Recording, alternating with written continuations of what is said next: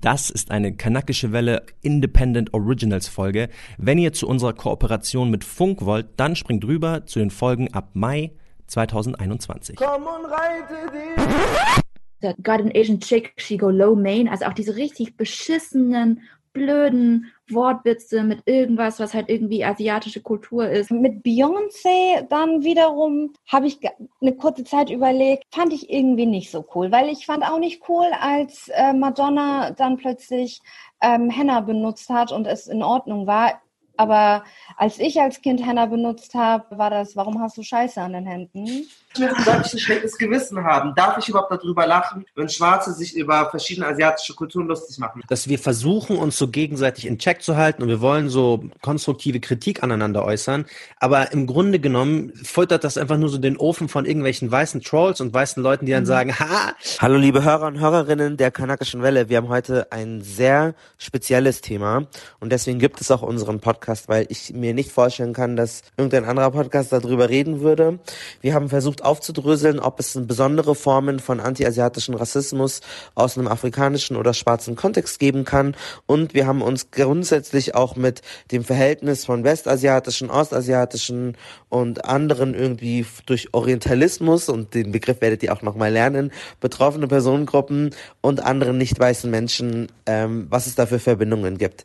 Wir sind super, super dankbar. Wir hatten euch ja dazu aufgerufen, für uns zu voten für den Smart Hero Award. Wir haben den Publikumspreis nicht gewonnen, aber wir haben den ersten Platz im Jurypreis gemacht und das macht uns super stolz, gemeinsam mit Schule ohne Rassismus, Schule mit Courage. Wir sind sehr, sehr happy und freuen äh, uns auch dann in Zukunft bessere Qualität zu haben, regelmäßiger zu erscheinen. Das Geld ist noch nicht angekommen, entsprechend danke, danke, danke für euch. Außerdem könnt ihr uns jetzt, bevor es in dieser Folge losgeht, die wirklich richtig, richtig gut ist, so. Wir haben äh, eine weitere Nominierung, wo ich gar keine Ahnung von hatte.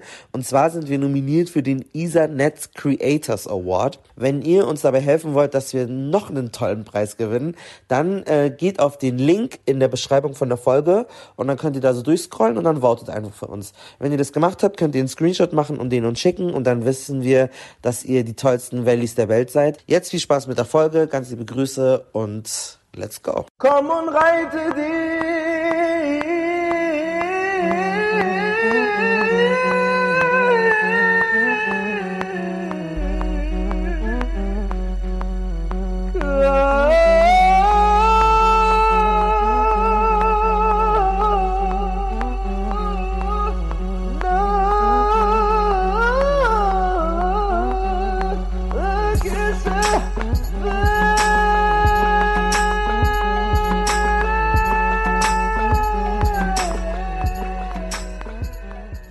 Mein Name ist Marcel Nadim Aburakia. Mein Name ist Marco Mohanwe. Mein Name ist Anna Dushime.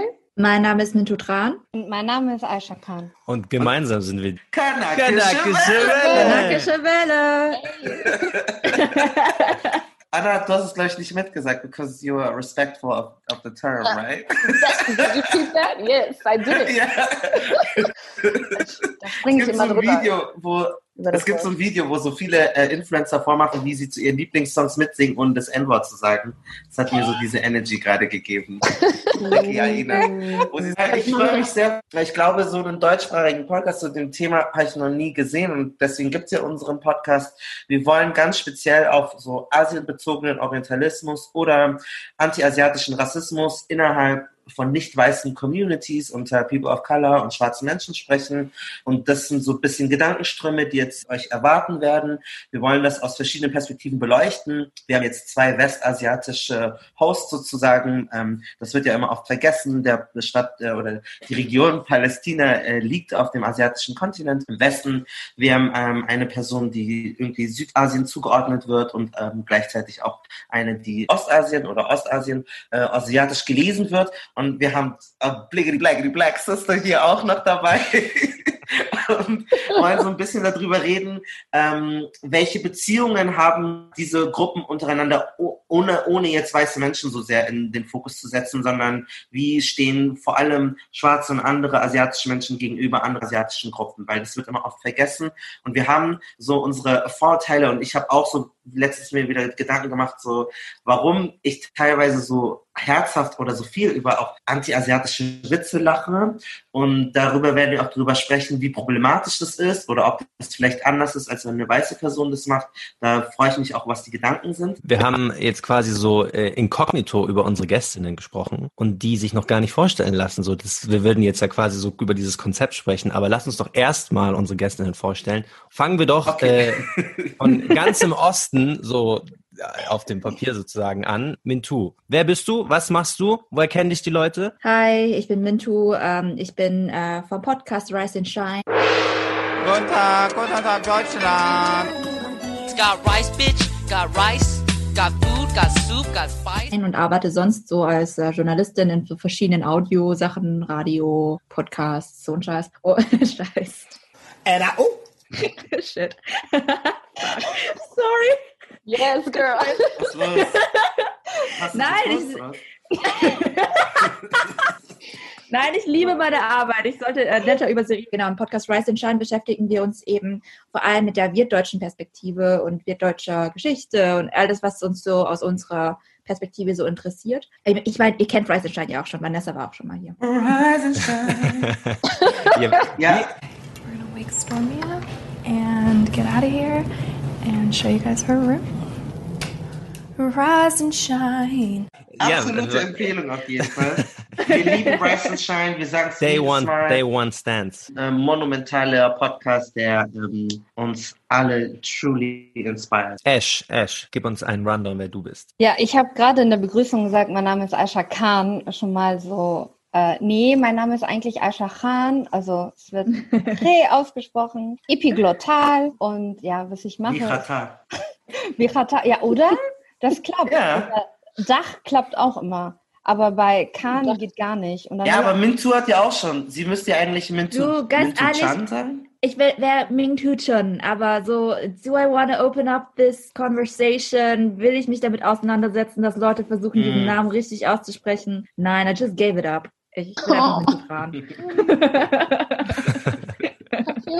Auf jeden Fall, ich bin Social Media Redakteurin ähm, einer, einer Einrichtung, die politische Bildung macht. Und außerdem bin ich Autorin. Ähm, ich schreibe unter anderem äh, Artikel, habe jetzt auch seit kurzem meine eigene Kolumne bei Neues Deutschland. Und ähm, ja, habe auch schon publizierte Texte in unterschiedlichen ähm, äh, Büchern gehabt, meistens so zum Thema Rassismus, Feminismus, antimuslimischer Rassismus und so weiter und so fort. Richtig krasser äh, Twitter-Account. So am Anfang, als ich den das erste Mal gesehen habe, ich war so, mein Gott, das ist einfach too much. So, aber es, es politisiert sich voll. Na, ja, aber es ist halt so, weißt du, manchmal kommt so ein Tweet wie so Messerstiche für Almans oder so. weißt du, Ey, musst halt dafür, bin erstmal ich, schlucken. dafür bin ich abgemahnt worden. Also Du machst keine Messerstiche mehr, das ist mir aufgefallen, gell? ja, Messerstiche werden jetzt abgemahnt. Also du, äh, ich könnte wieder meinen tollen 14.000 Follower-Account verlieren. Wow. Ja, Aber jedes- deswegen. Ja. Ohne Scheiß, jedes Mal, wenn Ash wieder gesperrt wird, sind wir so, wo ist Ash? Bring her back. Das ist auch das Ja, Einzige, was ich ich immer mitmache bei Twitter, wenn du gesperrt Sie ist bist. halt echt verantwortlich für die, für die Politisierung, Radikalisierung von total vielen Menschen und Ja. sie, ähm, viele Journalistinnen und Journalisten, egal ob sie weiß oder nicht sind, ich glaube, viele Takes übernehmen sie auch von ihr und sie traut sich Dinge zu sagen, wo andere Angst haben, weil sie wollen nicht gesperrt werden und Ash, sie nimmt und sie sie opfert ihren Account, damit der Diskurs in eine andere Richtung geht. Und das mal, wollte ich echt noch loswerden. Und es gibt eine Folge von dir auch mal bei Diasporasia, glaube ich, die ich auch ganz cool fand. Äh, will ich auch nochmal an der Stelle empfehlen. Ähm, genau, wollte ich auch noch out. loswerden. Auf jeden Fall an Ähm, vieles, vielleicht auch was Sie bei Kanakische Welle gesagt haben, maybe über irgendwelche Linien hat Ash vielleicht einen Impuls gegeben. Last but not least, Anna, komm, take it away. Oh, okay. Ja, ich bin Anna Dushime und das ist, glaube ich, das erste Mal, dass ich in einer Runde bin, wo ich den einfachsten Namen habe. Ich komme aus Ruanda, bin auch schon sehr lange in Deutschland und mache den Podcast mit Ari Christmann und Yelda Türk mit dem Podcast Hart Unfair. Ähm, Beste Podcast. Yeah! Richtig. Und mache nebenbei noch andere Podcasts, die ich jetzt gerade nicht namentlich erwähne. Ja, so ein Podcast mit Ärzte ohne Grenzen, Notaufnahme, 1000 erste Dates. Der 18. gerade nicht ein. 18, genau, 18 mit Podimo. Der ist aber schon durch. Bei Podimo. My real life work, meine Lohnarbeit ist aber eigentlich Redaktionsleiterin bei einer Produktionsfirma hier in Berlin, die verschiedene Funkformate produziert, unter anderem Browser Ballett und Aurel Original, so Politsatire und ähm, Comedy im weitesten Sinne. Äh, ich habe eine Kolumne, ich schreibe eine Dating-Kolumne für die Taz, die heißt bei aller Liebe. Äh. Und ja, das war's. Anna war schon mal in einer Folge von uns, eine sehr kontroverse Folge, wo wir über äh, sexuelle Vorlieben von uns gesprochen haben. Und da hat sie auch nochmal so eine Sprachnotiz uns abgeliefert. Die empfehlen wir euch auch, wenn ihr die hören wollt. Ähm, könnt uns danach eventuell auch rossen oder äh, klatschen für uns. Ähm, da geht es um die Fetischisierung von nicht weißen Personen. Wir haben, wir haben schon mal im, in einer Form über dieses Thema gesprochen. Äh, als der neue Aladdin-Film rauskam, haben wir über Orientalismus im, im Film äh, und im Schauspiel und sowas gesprochen. Damals mit, jetzt muss mir helfen, ich habe vergessen, wie sie hieß. Ähm, Mona El Omari? Yes, exactly. Ich wusste nur noch ihren, ihren Twitter-Tag irgendwie. Ähm, und haben da schon mal so ein bisschen das Problem beleuchtet, was denn Orientalismus ist, wieso das, wieso dieser Begriff alleine schon problematisch ist. Wir möchten da heute noch mal ein bisschen tiefer einsteigen, weil wir das damals so ganz gut besprochen haben, aber jetzt noch mal mit anderen Stimmen, ähm, noch mal aus dieser arabischen Bubble äh, auch mal rausschauend. Ähm, wir haben ja vorhin schon gesagt, wo unsere Gäste alle so äh, ihre Wurzeln haben.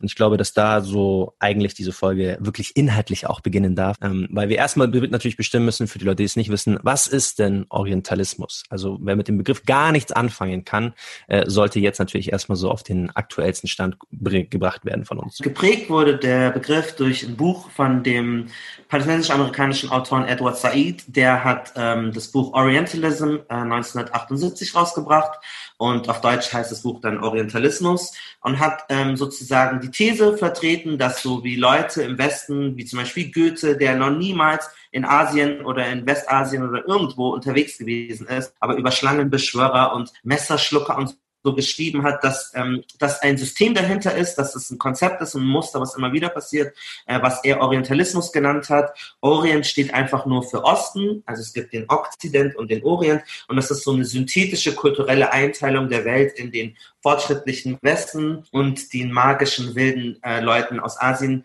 die du auch gar nicht mal, die du nicht mal unterscheidest. Also die haben auch keine eigenen Identitäten. Das ist ein Abziehbild und da spielt es keine Rolle, ob es jetzt Bangladesch oder Syrien oder Pakistan oder äh, Indonesien, das ist irgendwie alles der Orient und die sind alle irgendwie anders als wir. Und daraus ist ein ganzer Lehrstuhl und auch eine ganze Wissenschaft entstanden. Ähm, bei uns, wir werden uns nicht ganz an dem Buch orientieren, sondern einfach dieses Konzept des Orientalismus versuchen auf aktuelle Diskurse zu übertragen, äh, weil es eigentlich sehr gut funktioniert auf verschiedene Dinge in unserem Leben. Ich möchte da auch nochmal so was Spannendes auch mal gleich reinwerfen. Der Begriff orientalisch ist ja zum Beispiel so voll weird. Wenn ich mhm. jetzt orientalisch sage, eine orientalische Frau, woran denkst du dann, Anna? Ich habe sofort an Chips frisch orientalisch gedacht. Das ist wirklich meine allererste Assoziation mit orientalisch. Aber wenn ich dann weiter nachdenke, dann ist das natürlich so extrem popkulturell geprägt. Also Boah, Mann, ich traue mich gar nicht, das ist wie eine Falle. So eine Bauchtänzerin, oh my God, I'm going to hell. ja, sowas halt, ne? Also diese Bilder, die halt. Also ja, aber denk, so Bauchtänzerin. Ich schäme mich gerade so sehr, dass ich das ausgesprochen habe. Oder Mingzu, woran denkst du, wenn jemand sagt, das ist eine orientalische Frau? Also, was mir auch eingefallen ist, so auch dieses Wort exotisch, das so oft so auch in diesem Zusammenhang dann auch fällt. So, das ist eigentlich für mich so dieselbe Kategorie, so orientalisch-exotisch. Mhm. Um, like, they want to some, put some spice in it, like actual spice, like not only salt and pepper. Aber nicht zu um, viel. So. Das heißt auch genau. Und äh, da, da ähm, genau. Aber ehrlich gesagt, ich denke halt bei orientalischen Frauen auch sofort an halt vermeintliches arabisch, arabisch gelesene Frau mit irgendwie blöden, diesen ganzen Stereotypen eigentlich. Mm. Das ist im deutschen Sprachraum, glaube ich, so, also orientalisch und exotisch ist für die Leute so synonymisch ja. irgendwie. Die ja. glauben so, das ja. kann man. Ja, ich denke mir das hier raus. Weiter. Das hier, exotisch ist weiter, aber wenn du jetzt, man, wenn du, wenn du jetzt jemanden sagst, nee, sag mal ganz ehrlich, orientalisch ist echt ein problematischer Begriff, dann wird er um, mit exotisch um die Ecke kommen, weil er sich denkt, ja, das werde ich jetzt mhm. als nächstes bringen können. Besser. Nee, bei uns denkt man an so Länder so türkisch, syrisch, palästinensisch, alles so diese Länder ungefähr. Und worauf ich hinaus wollte, ich habe ganz viele Leute gefragt, die andere Sprachen sprechen. Und daran, daran zeigt sich, wie komisch dieser Begriff ist. Zum Beispiel, wenn man jetzt Oriental Woman sagt, dann äh, würde man an jemanden denken, der aus China oder aus Korea oder aus Vietnam kommt und gar nicht mhm. an eine Türkin zum Beispiel, in einem englischen Kontext. Also da ist Oriental sozusagen was ganz anderes als was für uns orientalisch ist. Das ließe sich. Ich habe mal Ancestry Test gemacht und dann stand da orientalisch und dann habe ich habe aber mein Video auf Englisch und dann war ich so, aber Oriental passt eigentlich nicht, weil dann denken die, ich bin Chinese oder so. Und dann habe ich auch gefragt zum Beispiel auf Französisch, was glaubt ihr, was die Franz wenn man sagt une femme orientale, hat jemand eine Vermutung? Nordafrika vielleicht? Würde ich auch sagen, nordafrikanische Länder oder so. Genau, es kommen so Belly Dancer, so äh, Maghreb und sowas. Und wenn du aber dann zum Beispiel auf Spanisch, una mujer oriental, was glaubt ihr, was die dann denken? Wahrscheinlich auch Nordafrika, oder? Da ist es zum Beispiel ähm, äh, Chinesisch und Japanisch, was mir die geschrieben haben. So. Auf Spanisch, wenn man von einer orientalischen Frau spricht, äh, denkt man erstens an Frauen von China oder Japan oder Vietnam vielleicht. Also asiatische Länder von dieser bestimmten Region, aber ich denke, also ich denke nicht, dass man erstens an, an Frauen vom Mittelost denkt. Also vielleicht war das der Fall vor viele, viele Jahren, aber heutzutage denkt man an, an Frauen von China oder Japan auf jeden Fall.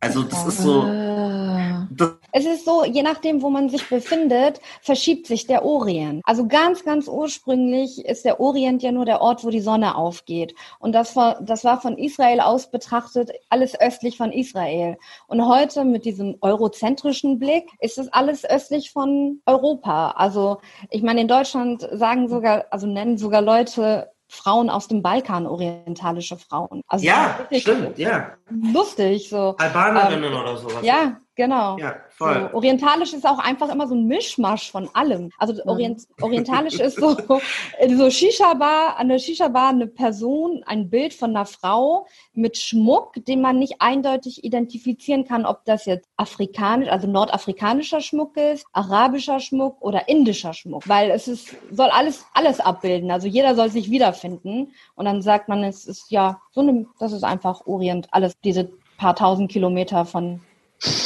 hier. Was ich richtig spannend finde eigentlich an diesem, an der ganzen Sache ist, also weil bei dem, in dem Buch von Edward Said spricht er eigentlich so von dem eurozentrischen Orientalismus meistens. Und wie wir ja jetzt schon sehen, in verschiedenen Sprachen ist orientalisch komplett anders definiert, obwohl eigentlich ja. der Euro, also die, die, die Europa ja am selben Ort geblieben ist. So, also für Italiener ist es so China, für Franzosen, die ja so Nachbarn sind, ist es Türkei, Syrien, für Spanier ist es Vietnam, China, Japan. Also wir sehen schon, dieser Orient hat im Grunde genommen so gar keine Grenze, äh, aber trotzdem versucht man so Leute auf irgendein Bild so festzunageln, wo wir aber dann trotzdem sehen, es gibt ja so verschiedene Ursprünge, komplett verschiedene Bilder. Es macht gar keinen Sinn eigentlich irgendwie von einem Orient mehr zu sprechen. Und es gibt ja, Edward Said Said halt total recht. Also genau. das gibt ihm halt voll recht, weil wir nicht mal greifen können, was es ist. Es ist einfach nur eine imaginierte Gruppe von Milliarden von Menschen, literally so. Da finde ich auch nochmal spannend, weil Aisha, du hast ja auch viel mit britischen Leuten zu tun. Wir, wir waren mal feiern in Frankfurt mit einer Freundin von dir, die ist auch auch äh, British und sie ist Asian. Aber wenn man in UK sagt Asian, dann würde man nicht an Minzu denken. Ja, da denkt man South Asian. Es kommt halt einfach daher, also wie wir eben schon festgestellt haben, auch was für eine Kolonialgeschichte hat dieses europäische Land.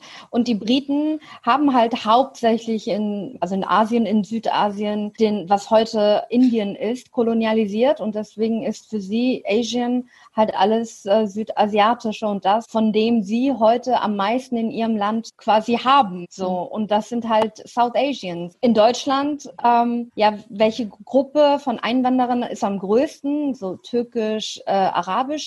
Also ist Orient alles türkisch-arabisch in Deutschland. Also es hat sehr viel was so mit Kolonialismus, also Geschichte zu tun, aber auch so mit Migrationsgeschichte. Welche Leute mhm. kommen zu einem? In Kanada zum Beispiel, also da wo meine Familie in Kanada wohnt, ist ähm, Oriental, aber auch Asian, Ostasien und Südostasien hauptsächlich. Mhm. Fühlst du dich asiatisch? Also wenn man jetzt auf Deutsch sagt asiatisch, fühlst du dich da angesprochen? Weil das ist ja auch so ein Diskurs, wo wir auch immer so nicht mehr durchsteigen, weil wir sind ja eigentlich auch asiatisch, Marcel und ich, mhm. aber fühlen uns nie angesprochen. Wir vergessen das ja eigentlich. Fühlst du dich als Asiate oder fühlst du dich angesprochen bei Asien? Ja, Deutsch? also diese Kontinentgeschichten und dieses Mapping ist ja auch wieder so eine Sache, ne?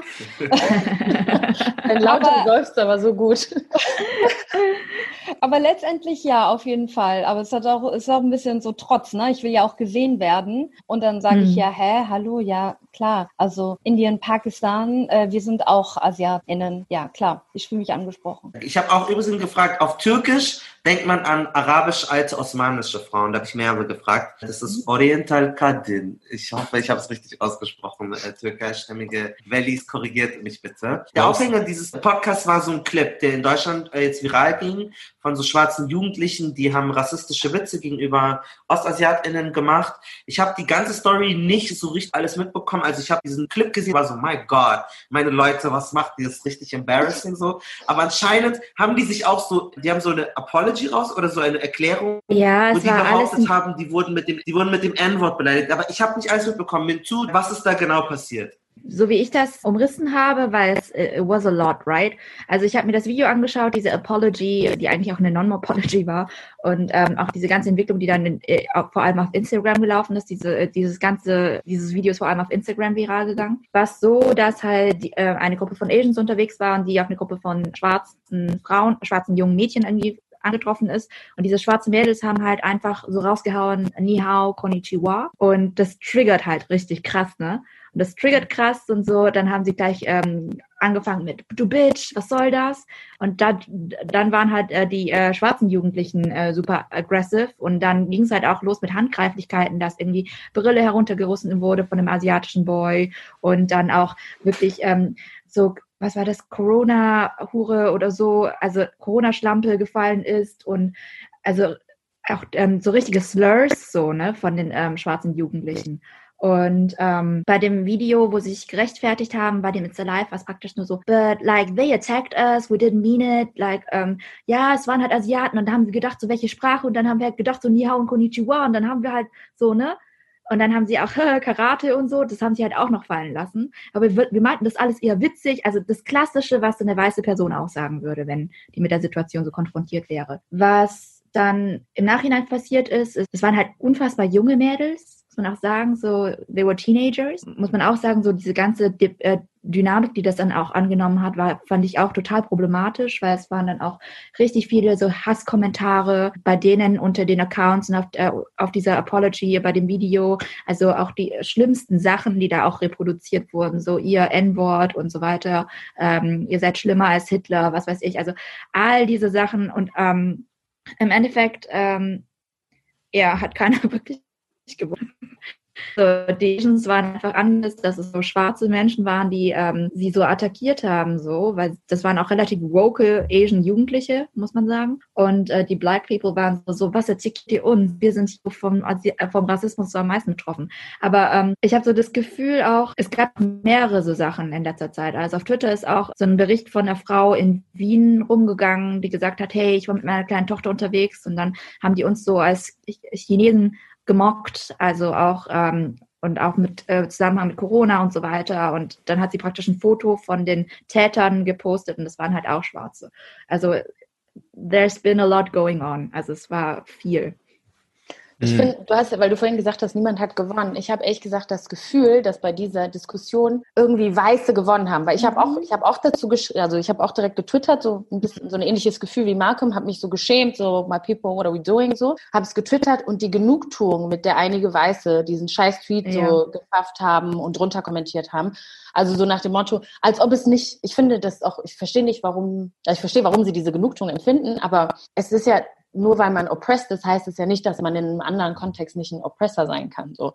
Und damit negiert ja. man ja nicht die kompletten, äh, also alles, was so an Machtdynamik irgendwie mit reinspielt und was die Geschichte ist. Ja.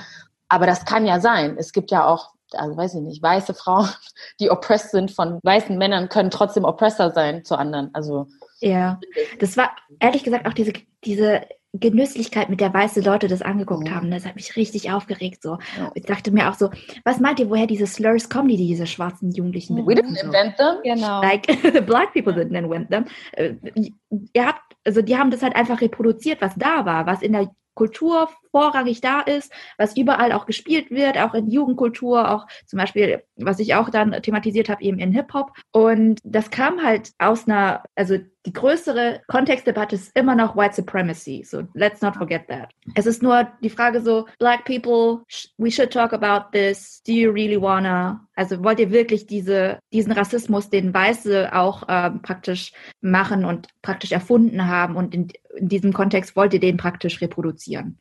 Aber ich glaube, da muss man auch, also jetzt nicht in dem Zusammenhang, weil ich finde es auch wichtig, dass wenn wir jetzt sagen, der Anlass oder die Anlässe waren diese zwei Videos, dass man auch nicht derailed und anfängt, über andere Dinge zu sprechen.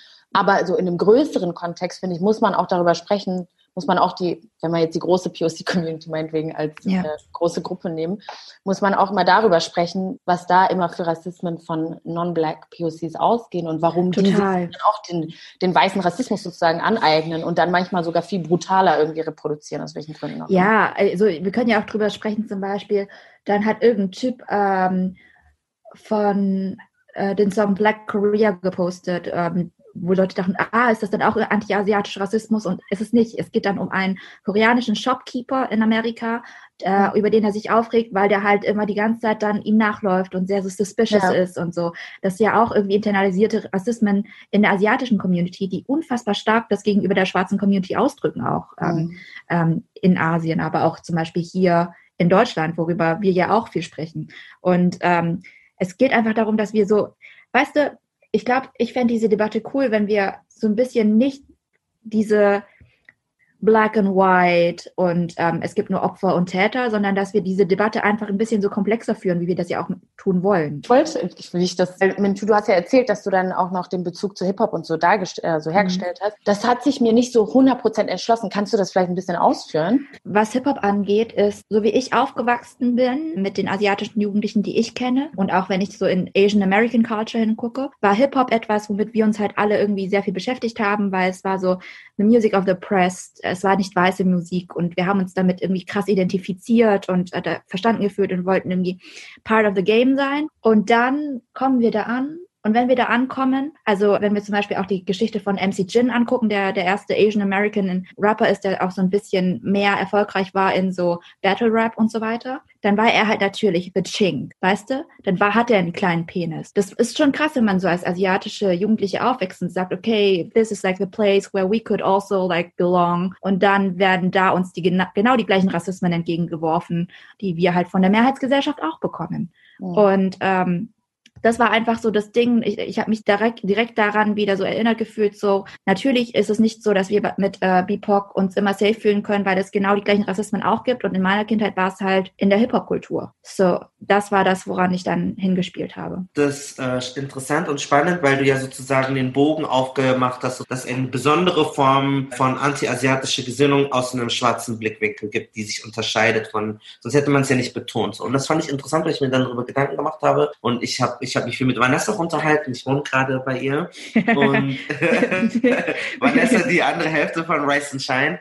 Und, und dann war ich so, deswegen kam auch so der Begriff Orientalismus, weil ich mir das, weil ich das Gefühl hatte, ja, es ist so a thing, also in so in schwarze amerikanische Kultur, dass man schon viel über indische Menschen, arabische Menschen, asiatische Leute, alles was im asiatischen Raum ist, so we love to joke about it. Aber ich muss halt dann, ich habe auch das Gefühl, zum Beispiel, also diese ganzen Lines oder so, es fühlt sich für mich fast, also es ist orientalistisch, weil man so sagt, oh, Barbie, Thai, alles ist das Gleiche. Nicki Minaj, die sich das irgendwie mhm. so ähm, aufsetzt mhm. ähm, und sie sagt irgendwie, I met a Korean guy, he spoke Thai oder sowas. Und anyway, I think I met him in the sky.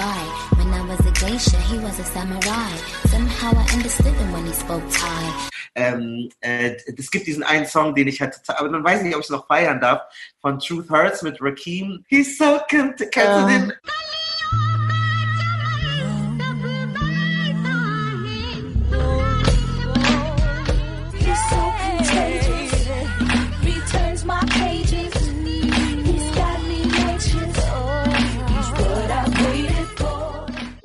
aber es oh, ist so, ich finde es irgendwie nice, aber. weißt du? Oder Jay-Z, wenn der, wenn der seine arabische Samples nutzt, ich finde es halt eigentlich schon irgendwie cool. Big Pippin, baby. That's right. Und deswegen wollte ich auch nochmal fragen, auch für dich, Ash, auch für dich, Marcel. Also ich habe ja auch arabische Wurzeln, aber ich fand es immer geil, wenn so die schwarzen Rapper so dip a little bit of so arabische ja. Samples, wenn Alia das gemacht hat, habe ich das so richtig gefeiert, wo Leute jetzt sagen, ja, aber du machst dich lächerlich oder du nutzt unsere Kultur, weil es marginalisiert ist von westlichen Rapstars. Wenn es wirklich dieses Feiern wäre mit Hilfe von Samples zum Beispiel oder auch Wu-Tang Clan, die das ja aus einer, einem Place of Respect gemacht haben, die irgendwie sich von Kung-Fu-Filmen irgendwie voll empowered gefühlt haben und deswegen sich diesen Namen gegeben haben, mhm. dann habe ich kein Problem damit. Aber was halt vor allem so East Asian Sachen in Hip-Hop angeht, es sind immer die krassesten Slurs, also wirklich mhm. krass. Mhm. Also es ist ja nicht mal, okay, es ist ähm, so, sie ist wunderschön, sondern sie ist halt irgendwie eine Asian pussy so that needs to be fucked. Ain't nothing better. It's the best thing. Got a China bitch straight from Beijing. Pussy so tight, all she do is scream. Chasing love, all the bittersweet. I was lost eating Asian pussy. All I need was sweet and sour sauce. Oder ähm, es sind irgendwie, was ist das? Got an Asian chick, she go low main. Also auch diese richtig beschissenen, blöden Wortwitze mit irgendwas, was halt irgendwie asiatische Kultur ist oder auch irgendwie. Ja.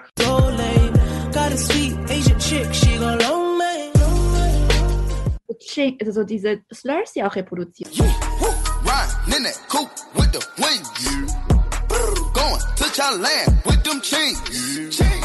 Percocet, party serving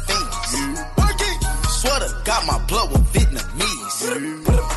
Taliban my drugs, rap on please. Taliban. Das ist halt so Sexismus für alle, ja, für eben, die genau. Latinas, genau. für, ja. für, also die wollen ja. sozusagen inklusiv sein. I like them Haitian, Asian, Spanish, Dominican und dann kriegt jeder seinen rassistischen Spruch irgendwie ab. Russian girl,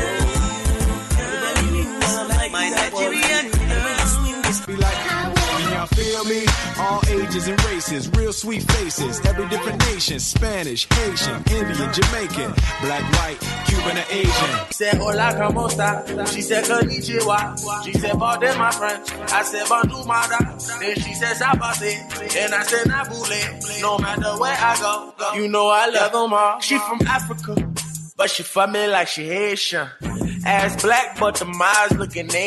Also das, ist, das Problem ist einfach, dass ja Fetischisierung von asiatischen Frauen eine unfassbar lange Geschichte hat. Das geht ja zurück zum Zweiten Weltkrieg und wo sich die ganzen Bordelle dann aufgebaut haben, äh, in, äh, in Japan zum Beispiel für US-Soldaten. Und das zieht sich bis heute, dass irgendwelche ekligen Männer nach Thailand gehen und da Sextourismus betreiben oder in die Philippinen, ja, dass eine asiatische Frau nicht daten kann, ähm, eine ostasiatische Frau, ohne irgendwelche mit irgend diesem Scheiß konfrontiert zu sein. Und deswegen mhm. hat es so ein anderes Geschmäckle, finde ich. So, mhm. und da, weißt du, das wird halt irgendwie. Klar, okay, lass uns mal diese Beleidigung außen vor lassen, aber so ja. grundsätzlich dieses sich aneignen von so kulturellen Elementen. Ich habe zu arabische Wurzeln, aber ich fand es immer so geil. Aber vielleicht, weil ich auch schwarz bin, war es mir egal oder vielleicht bin ich nicht streng genug. Aber mich würde interessieren, so wie ist es sozusagen, dass die eigenen kulturellen Elemente von so äh, berühmten schwarzen Rapstars verwendet werden, so als so Schmuck. Beyoncé verkleidet manchmal so pseudo-Bollywood-mäßig. Es gibt mhm. Samples von so indische Musik äh, in so Rap-Songs oder vermeintlich indische Musik oder von arabischen Songs, die Timbaland klaut, die sich einfach. Wie, wie, wie fandet ihr das, als ihr aufgewachsen seid und dieses mitbekommen habt? Ich habe es eigentlich voll gefeiert, bis dann äh, es so eine Zeit in Deutschland gab, wo tatsächlich dann auch so indische KünstlerInnen oder so Leute wie Jay Sean oder Punjabi MC dann plötzlich auf der Matte standen. Aber bis dahin dahin gab es ja halt so im Mainstream aus dem Englischsprachigen ja nicht so viel Repräsentation. Und deswegen fand ich es eigentlich super geil, dass äh, schwarze Künstlerinnen in den USA, also äh, Truth Hurts war natürlich super, super geil. Vor allen Dingen ist es ja auch so ein Klassiker. Und sie haben ja auch gute Musik benutzt und nicht irgend so was random, was man nicht kannte, sondern sogar unsere Eltern haben gesagt, äh, okay, ich kenne diesen Song.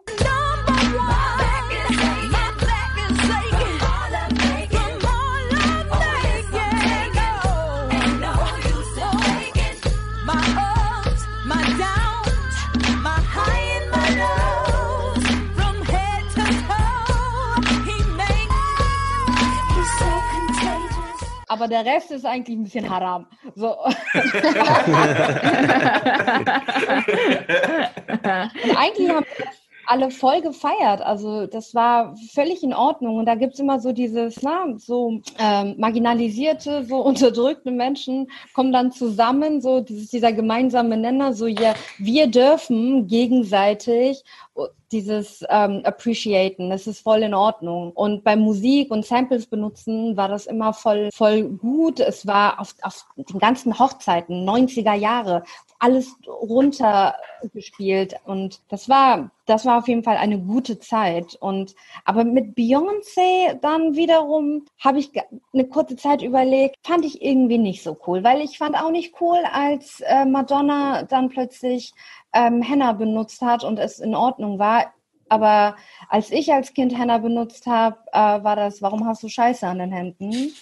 Okay. Und kannst du das abwaschen? Das stinkt und eklig und du darfst jetzt eine Woche nicht zur Schule kommen, bis das Ding nicht weg ist. Und dann kommt Madonna an und plötzlich haben es alle benutzt. Aber ist für dich kein Unterschied, ob es Madonna oder Beyoncé macht? Also ja, doch, auf jeden Fall. Aber ich habe mich dann gefragt, ja. ich habe mich dann in dem Moment aber dann gefragt, ob ich es noch cool finde. Und dann habe ich entschieden, ja, es ist okay.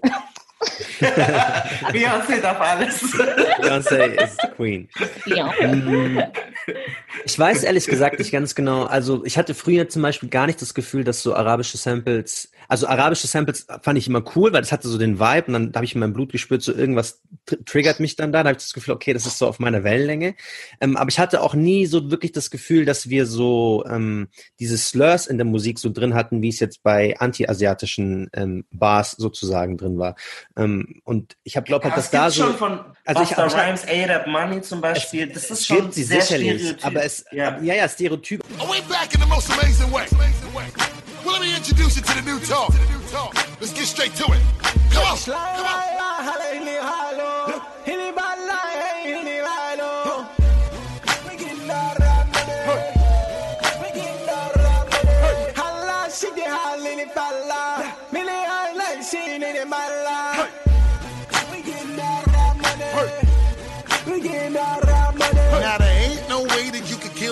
Dead. I got Middle East women and Middle East bread. I got oil well money in the desert playing golf. Aber ich hatte nie so das Gefühl, dass es dann so attackierend ist, sondern es war immer so, ja, okay, Arab Money, dann es gibt so Scheich-Araber, so, das ist mir halt so, er spricht über halt eine ganz spezifische Gruppe Menschen und ich mhm. fühle mich davon jetzt nicht speziell, speziell angesprochen. Ich hatte auch nie so das Gefühl, dass sie in der Musik zumindest, also Araber hatte ich, also vielleicht kenne ich die falsche Musik, aber Araber wurde nicht mit den Stereotypen Terrorist zum Beispiel immer die ganze Zeit rumgeschmissen, so, und dann hatte ich das Gefühl, ja, okay, die schlimmsten, die Sachen, die mir so entgegengekommen sind, sehe ich nicht in dieser Musik drinnen. Und ich glaube, wenn da halt mhm. dann so mhm. diese Art Respekt einem gegenübergebracht wird und da nicht diese racial Slurs drin sind, dann finde ich das ja auch okay. Ähm, und so entweder dieses oder letztes Jahr, wenn als, als, als Drake dann auf Arabisch gerappt hat, die Arab Community ist ausgeflippt, die haben das geliebt, die waren so, äh, Arabic Thing tells me I look like Yusuf, look like Hamza, Anna Akid. Das ist so. Arabic Thing told me that I look like Yusuf, look like Hamza, Habibti please, Anna Akid, Inte Anna Akhla. Whip Hop Skull in Gaza, but not that Gaza, but still it's a Maza. Und ich war so, also er kann kein Arabisch, aber Moment, Drake hat so, er hat jetzt die Bars auf Arabisch ausgehauen. Und also auch in der Arab Community auf Twitter, auf, auf, auf TikTok, die sind ausgeflippt. Die fanden das richtig geil, weil die sich so dachten, okay, der nimmt uns so halbwegs für voll und der nimmt, hat, will, hat so versucht, auch auf Arabisch zu reden. Und es war nicht so, so despekt, also so respektlos gemeint, sondern mhm. es war so wie ein ernsthafter Versuch, sich auch wirklich das, nicht anzueignen, aber damit so zu spielen. Und ich glaube, dass das so eine wichtige Sache ist. Wenn wir in den meisten Fällen von Rappern reden, da sind es ja so lyrische Künstler, könnte man jetzt sagen. Und ich glaube, dass da halt dann so der Unterschied ist. Die haben die Fähigkeit, um so Racial Slurs komplett rumzubauen. Die brauchen die Bars nicht. Also sie müssen nicht mhm ich will es jetzt nicht ja. produzieren, aber so Ling, Ling, Ching, Ching machen, um die Bar so voll zu bekommen. Das ist halt der Schmarrn dabei, sondern es ist ja ein absichtlicher, äh, ein, ein aktiver Schritt, den sie gehen und sagen, nee, ich möchte das so sagen, weil ich mir dessen be offensichtlich bewusst bin und ich möchte diese Sachen reproduzieren. Und ich glaube, dass da so das Problem ist, also äh, East Asian so, ähm, ähm, so Beats oder so zu nehmen oder arabische Beats nehmen, ist eine mhm. Sache, ähm, aber dann in den Bars, so dass wiederum zu reproduzieren, dass die meisten können da super gut rumarbeiten und die brauchen das überhaupt nicht. Und ich glaube, dass da so die Problematik eigentlich ist. Aber da habe ich eine edgy These und ich will auch, ob die Anna da mitgeht. Und zwar, also erstmal ähm, du bist ja aus Ruanda, hast du ja auch gesagt. Und ja. ich weiß zum Beispiel, in Nigeria gibt es bezüglich arabischen Menschen, indischen Menschen, asiatischen Menschen keinen Unterbau, dass die jetzt irgendwie entmenschlicht werden oder dass die jetzt also ich kenne das nicht aus keinem afrikanischen Staat, dass jetzt irgendwelche asiatischen Personengruppen West, Süd, Zentralasien irgendwie ein besonderes Stigma hätten, sondern die sind einfach weiß eigentlich. Mhm. Und ich glaube halt auch zum Beispiel, wenn so schwarze Amerikaner, wir haben ja vorhin drüber gelacht, dass in, bei Real Housewives, wo die eine sich so ein Pseudo-Hijab gemacht hat ja, und dann meinte die so, Girl, Girl, wohin gehen wir? Oh, wir gehen nach Islam. so, he wants to send us the Bahamas, Mexico. See if y'all know when I do this. Girl, we're going to Islam. Und dann dachte ich mir, sollte ich ein schlechtes Gewissen haben? Darf ich überhaupt darüber lachen, wenn Schwarze sich über verschiedene asiatische Kulturen lustig machen? Und ich habe das Gefühl, ich finde, es ist etwas ganz anderes, weil es ist basically wie wenn Schwarze über Weiße lästern oder die roasten. Und deswegen funktioniert für mich auch Rush Hour, weil wenn ähm, Chris Tucker und Jackie Chan sich so austauschen. Keine Bewegung. Die schnellsten Hände des fernen Ostens, die auf das größte Plappermaul des Westens treffen. Soll ich jetzt Schiss haben? Ich bin aus Los Angeles. Bei uns wurden die Gangster erfunden. Jetzt gib mir deine Marke. Ich zeig dir mal, wie man das macht. Du bist Zivilist. In Hongkong bin ich Michael Jackson und du Toto. Du meinst Tito? Toto war der Hund gestern Abend auf unserem Teller. Her mit der Marke. Nein. Knall, los. Jodai, Jodai, Jodai, Jodai, Jodai, Jodai, Jodai. Okay, alle mal herhören. Oh, heine de.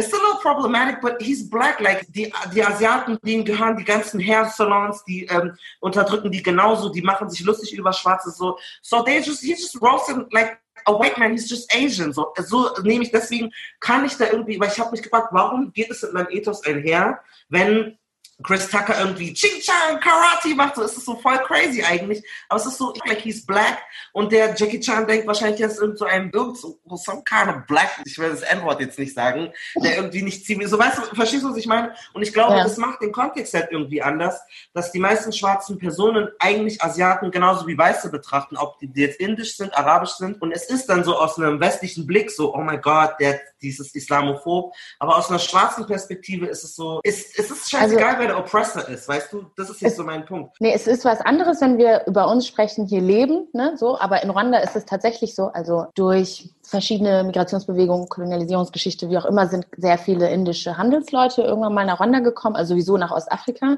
Das heißt, das Stadtbild und das Geschäftsbild ist stark von indischen Menschen geprägt, meistens tatsächlich indische Menschen. Also ich sage das jetzt nicht nur als Umbrella-Term für alle. ähm, aber dass die halt wirklich auch dann in den, also den gehören, wie du schon vorhin gesagt hast, denen gehören die Läden, denen gehören die, also die sagen, die sagen, die haben was zu sagen irgendwie an irgendwelchen Bau Baustellen und so.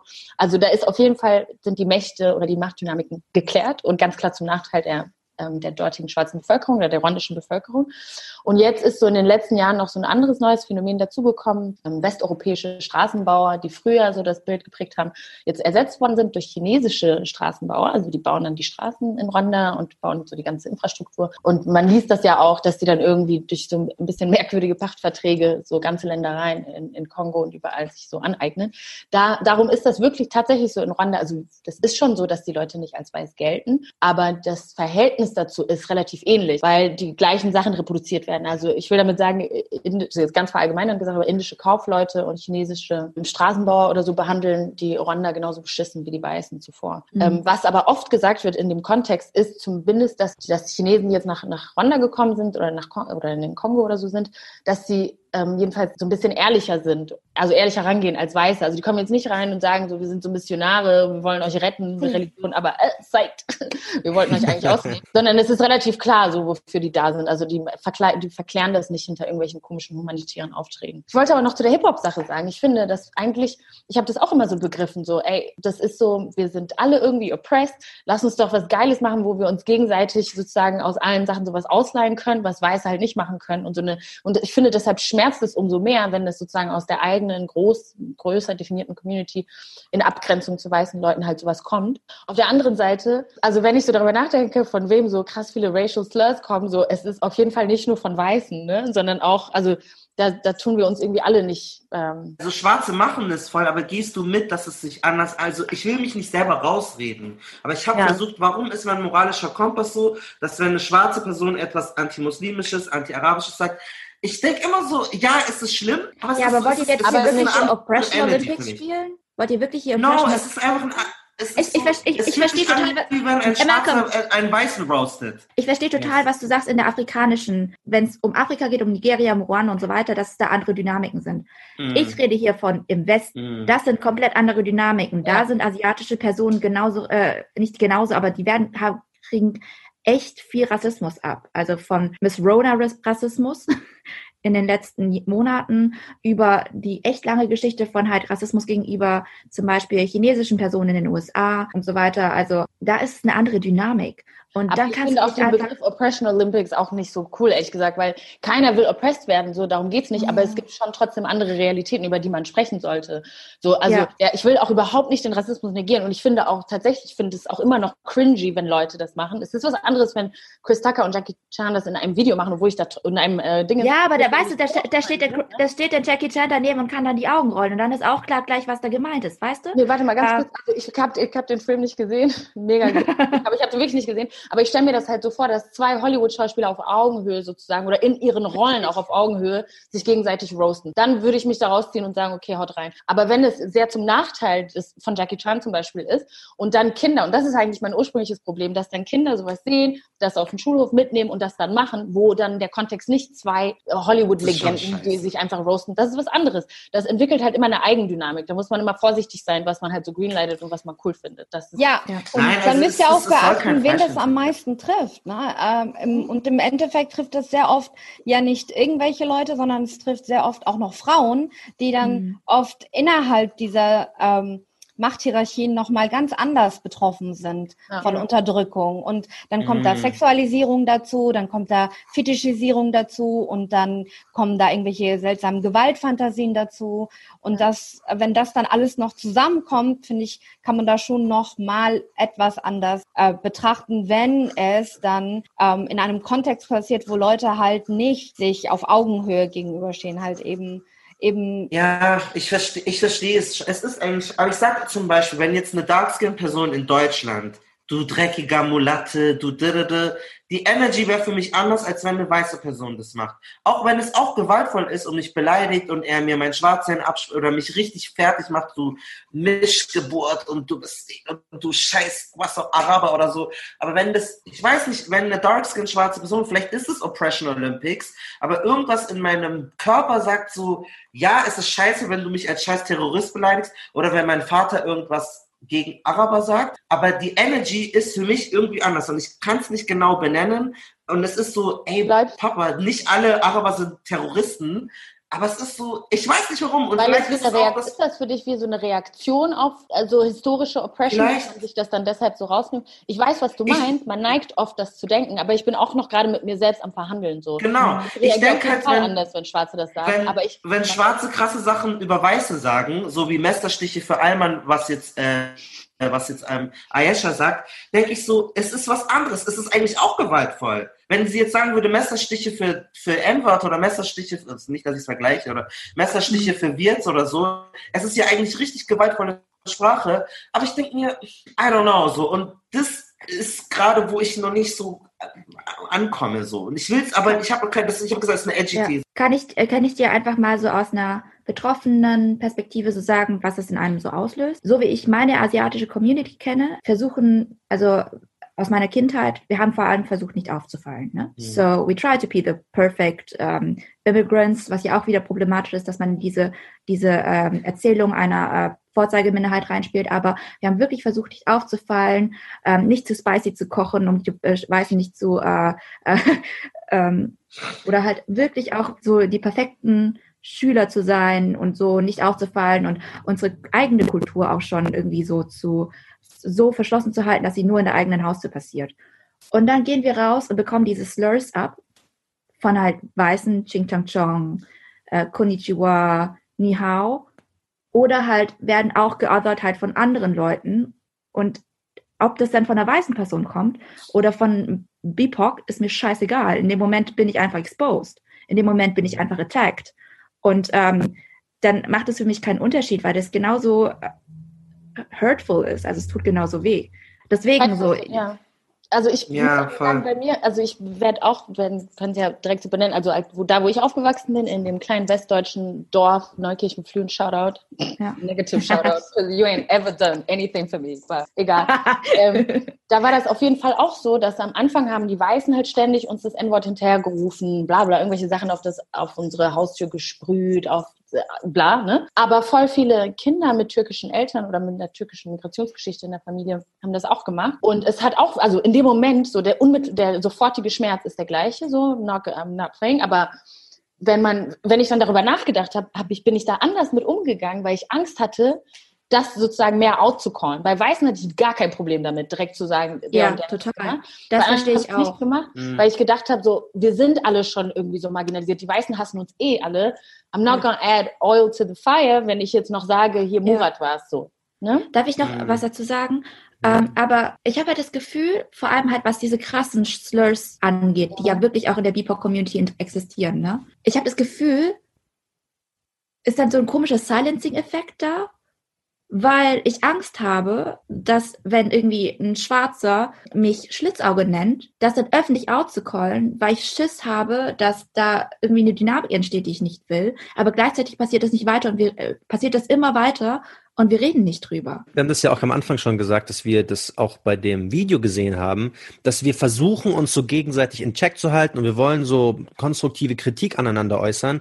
Aber im Grunde genommen foltert das einfach nur so den Ofen von irgendwelchen weißen Trolls und weißen Leuten, die dann mhm. sagen, ha, aber Anna hat jetzt gerade Mintu beleidigt. So, wenn die sich gegenseitig ja. beleidigen, dann darf ich beide beleidigen, weil wenn die sich selber nicht einig sind. Ich glaube, dass das halt so eine Sache ist, die da so ja. voll mit reinspielt. Deswegen müssen wir auch einfach eine Art und Weise entwickeln, wie wir uns gegenseitig so in Check halten können, ohne, genau. in, die, ohne in, diese, in, diese, in diesen Teufelskreis so reinzukommen, weil natürlich ja. wollen wir das machen und natürlich will ich aber nicht in meiner Kritik dann gleichzeitig irgendwie wieder anecken, sondern ich will ja einfach nur auf die Kritik, die mir, also was mir mm. widerfahren ist, sozusagen eingehen. Mm.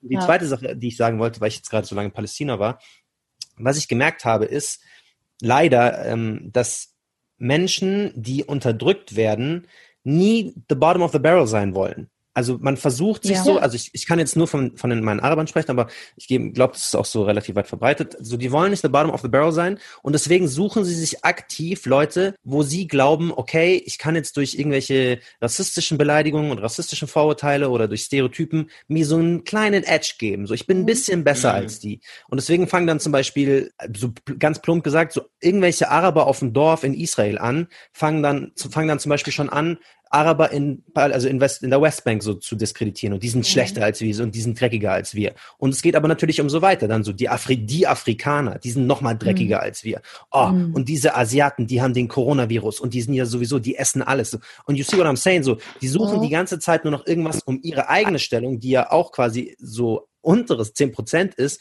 irgendwie zu, irgendwie zu hoch zu heben und, und bedienen sich da, weil sie, glaube ich, keine andere Möglichkeit sehen, an, an rassistischen Bildern, die sie halt versuchen zu reproduzieren. Oder das ist für die so ein, wie so ein Ventil, so, oh, ich werde die ganze Zeit rassistisch beleidigt, aber jetzt gebe ich ein bisschen was von dieser Energy ab.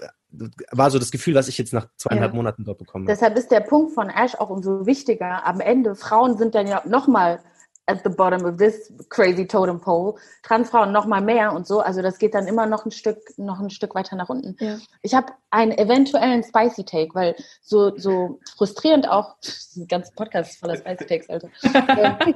so frustrierend auch dieses, äh, die, diese, dieses Stereotyp vom Vorzeigemigranten ist.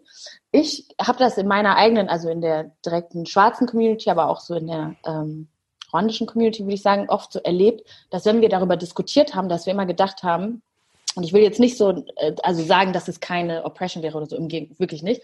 Aber dass wir immer so gedacht haben, so, sis, I fucking wish, dass die uns als Vorzeige sehen würden. Die denken immer, wir sind dreckig, so, ne? Ja, also, dass total. dann innerhalb ja. der Community dann auch natürlich eine Hierarchie mm. von den Stereotypen ist, von den Sachen, die uns Weiße halt so entgegenschleudern. Am Ende, ja. so, white people, just ja. Es, es, macht auch alles gar keinen Sinn, Leute. Es ist so nee. super unlogisch, so als, als äh, Süd, ähm, südasiatische Frau und als jemand, der immer wieder so als indisch ähm, gelesen wird und indisch markiert ist und ich dann gefragt werde, woher ich komme oder meine Familie, ja, so ähm, die übliche Frage und ich sage dann, ja, so mein, äh, meine Großeltern kommen aus Indien, dies, das.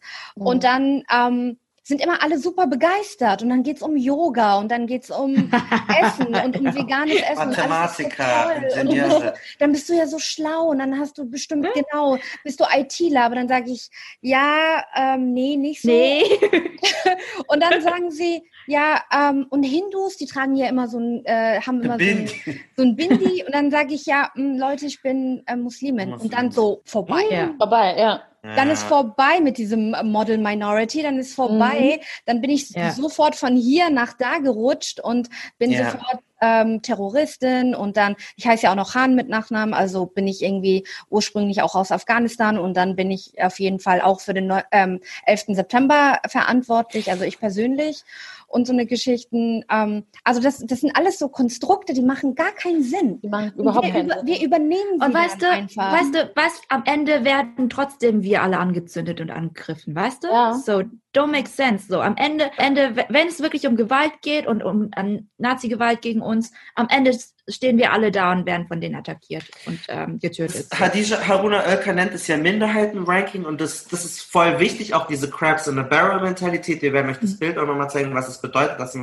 sozusagen der, der, das Härchen wirkt den Knochen und alle streiten sich um den Knochen, anstatt gegen Selchen zu kämpfen, der die Knochen reinwirft. So. Mhm. Aber trotzdem wollte ich nochmal was los, weil zum Beispiel, ich habe, ich finde, wenn ich jetzt sage, keine Ahnung, äh, viele Araber oder Türken oder Muslime sagen was Rassistisches gegenüber Schwarzen, dann habe ich kein Problem damit, auch zu sagen, dass welche Herkunft die haben, weil es für mich so ein Unterbau und eine Geschichte und äh, so eine Historizität hat. Ich habe mich nur gefragt, wenn jetzt ein Schwarzer etwas antimuslimisches sagt oder etwas antiasiatisches, ob es dann relevant ist zu sagen, dass er schwarz ist, weil es ja eigentlich nur Reproduktion ist von westlichen Stereotypen. Deswegen war ich so mit dem Begriff Orientalismus. Ich kann es eigentlich ganz unbefangen sagen, weil ich selber schwarz bin, aber ich habe halt lange recherchiert, ich habe mich mit vielen afrikanischen Menschen unterhalten. Es gibt halt keine Geschichte, wo irgendwie in Afrika asiatische oder muslimische Menschen oder indische Menschen aufgrund ihrer asiatischen Identitäten unterdrückt wurden und es gibt auch nicht so viel afrikanische Popkultur, die die jetzt irgendwie runtermachen würde oder so. Und deswegen habe ich mir halt die Frage gestellt, klar, man möchte so zeigen, es ist irgendwie da, also es gibt einen speziellen Umgang von Schwarzen mit Asiaten, vor allem schwarzen Amerikanern, irgendwie, wir denken an Romeo Must Die oder Rush Hour oder so. Es gibt so ein paar Momente irgendwie, aber ich habe mir halt die Frage gestellt, deswegen wollte ich diesen Podcast machen, ob es genug gibt, dass es sozusagen eine spezielle schwarze Remix-Version gibt von anti-asiatischen Rassismus. Und da war ich so ein bisschen, I don't know, es gibt halt diesen, Orient diesen Hip-Hop-Orientalismus, so, aber ich, da war ich so, I don't, weiß nicht, Ayasha, Also, so. also er, er ist halt nicht strukturell in dem Sinne, dass er nicht institutionell ist. Also, mhm. ähm, sie, also, also ich kann ja eine, eine private Anekdote erzählen. Die Familie mütterlicherseits von mir, das sind East African Indians. Und ähm, das heißt, äh, alle, also meine Großeltern, mütterlicherseits meine Tanten, Onkel sind alle in Kenia geboren und aufgewachsen. Und in den 60er Jahren, als Kenia dann unabhängig geworden sind, haben sie gesagt, okay, liebe Indians, es war okay mit euch. Ihr könnt jetzt gehen. Die haben den Mugabe gemacht in Zimbabwe. ja. Die haben gesagt, get the fuck out of here, you colonizer.